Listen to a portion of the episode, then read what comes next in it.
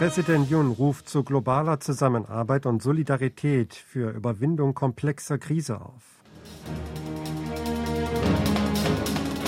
Maskenpflicht in Innenräumen wird am 30. Januar aufgehoben. Präsident Jun nennt vollständige Respektierung des Atomwaffensperrvertrags realistische Option.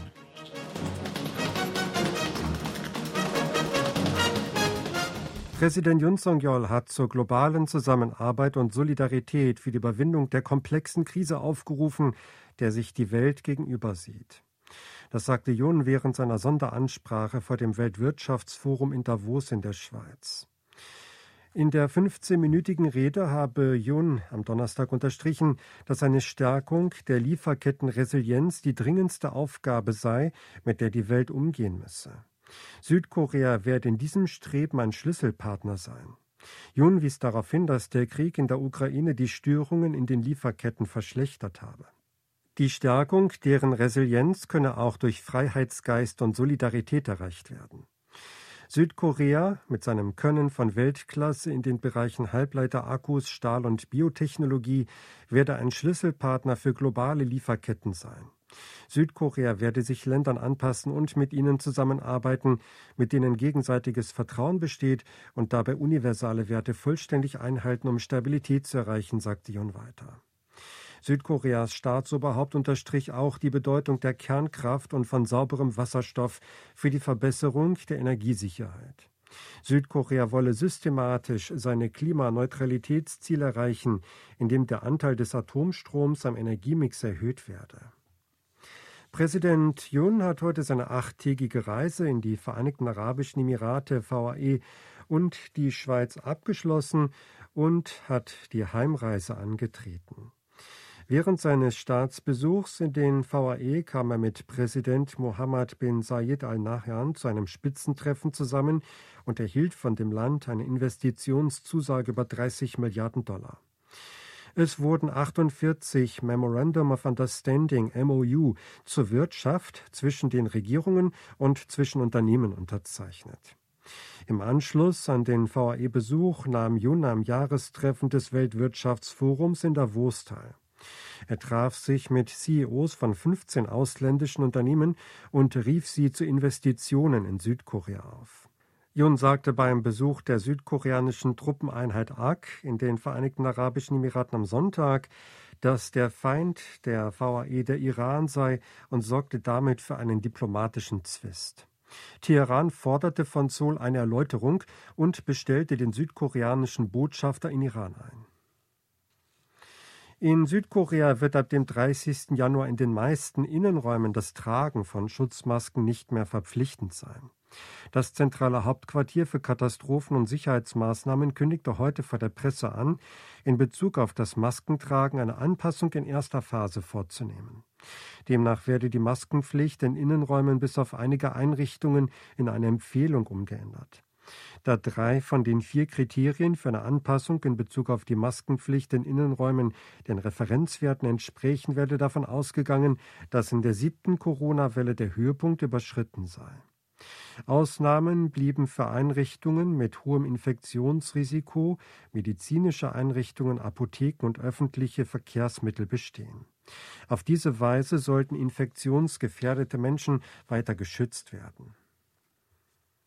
Nach Worten von Präsident Yun Song-yeol ist die vollständige Respektierung des Atomwaffensperrvertrags für Südkorea die realistische und vernünftige Option.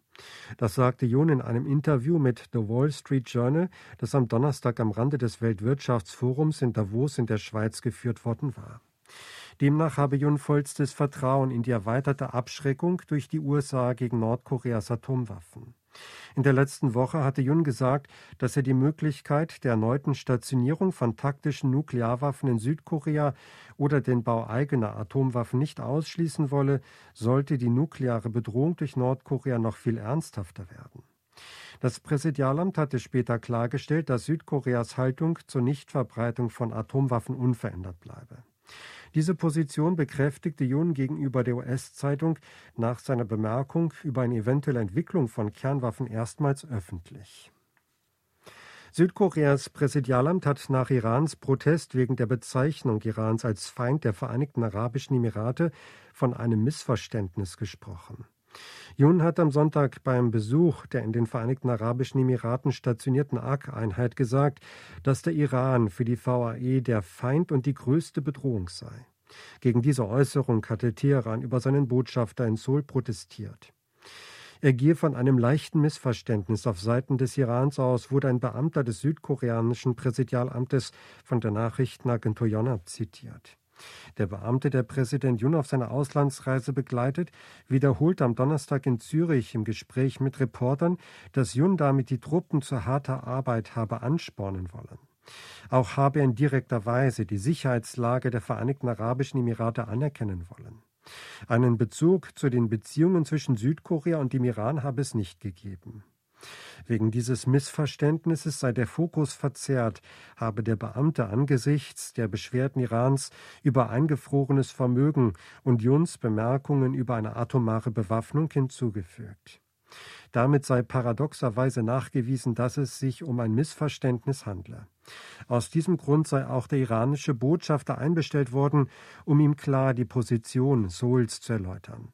Wenn auf diese Weise das Missverständnis beseitigt werden könne, dann könne nach seiner Einschätzung auch die Situation schnell normalisiert werden, so der Beamte weiter. Die Lieferung von Munition aus den Lagerbeständen der US-Streitkräfte in Südkorea an die Ukraine wird nach Einschätzung des US-Verteidigungsministeriums deren Arbeit nicht beeinträchtigen. Die entsprechende Äußerung machte die stellvertretende Sprecherin des Pentagons Sabrina Singh am Donnerstag vor der Presse. Sie war gefragt worden, warum das Verteidigungsministerium um in Südkorea und Israel gelagerte Munition der US-Truppen gebeten habe. Die USA belieferten die Ukraine ziemlich regelmäßig mit unterschiedlicher Munition, Materialien, Fähigkeiten und Ausrüstung. Sie stellten sicher, dass sie dies schnell tun könnten, sagte sie. Die USA hätten mit der Republik Korea und Israel zusammengearbeitet, wenn es darum gehe, etwas aus den Beständen der US-Armee zu entnehmen und mit ihnen zu kommunizieren, hieß es. Das bedeutet jedoch nicht, dass es Auswirkungen auf die Verteidigungsbereitschaft der USA habe. Es habe keinen Einfluss auf die Fähigkeiten, Amerikaner daheim oder im Ausland zu schützen, betonte sie. Seoul will mit Wien die für beide Seiten vorteilhafte Kooperation weiterentwickeln. Das sagte Ministerpräsident Handok am Donnerstag bei einem Telefonat mit dem österreichischen Bundeskanzler Karl Nehammer. Das Gespräch kam anlässlich des 130. Jubiläums der Aufnahme diplomatischer Beziehungen zwischen beiden Ländern zustande. Hahn schlug Nehammer vor, die bilaterale strategische Partnerschaft weiterzuentwickeln. Er drückte ferner die Hoffnung aus, auf Basis geteilter Werte wie Demokratie, Konstitutionalismus und Freihandel die für beide Seiten vorteilhafte Zusammenarbeit aufrechtzuerhalten. Nehammer wünschte sich ebenfalls eine Vertiefung der bilateralen Beziehungen. Er lud Hahn außerdem zu einem Besuch in Wien ein. Am internationalen Flughafen Incheon werden laut einer Prognose des Flughafenbetreibers vom 20. bis 24. Januar rund 618.000 Passagiere erwartet. Im Tagesschnitt werden voraussichtlich 123.000 Fluggäste an dem größten Flughafen Südkoreas abgefertigt. Das stellt einen Anstieg von knapp 1300 Prozent im Vergleich zum Tagesschnitt während der letztjährigen Feiertage zum Mondneujahr dar. Das diesjährige Mondneujahr fällt auf den 22. Januar. Die Südkoreaner haben vom 21. bis 24. Januar frei. Sie hörten aktuelle Meldungen aus Seoul, gesprochen von Sebastian Ratzer.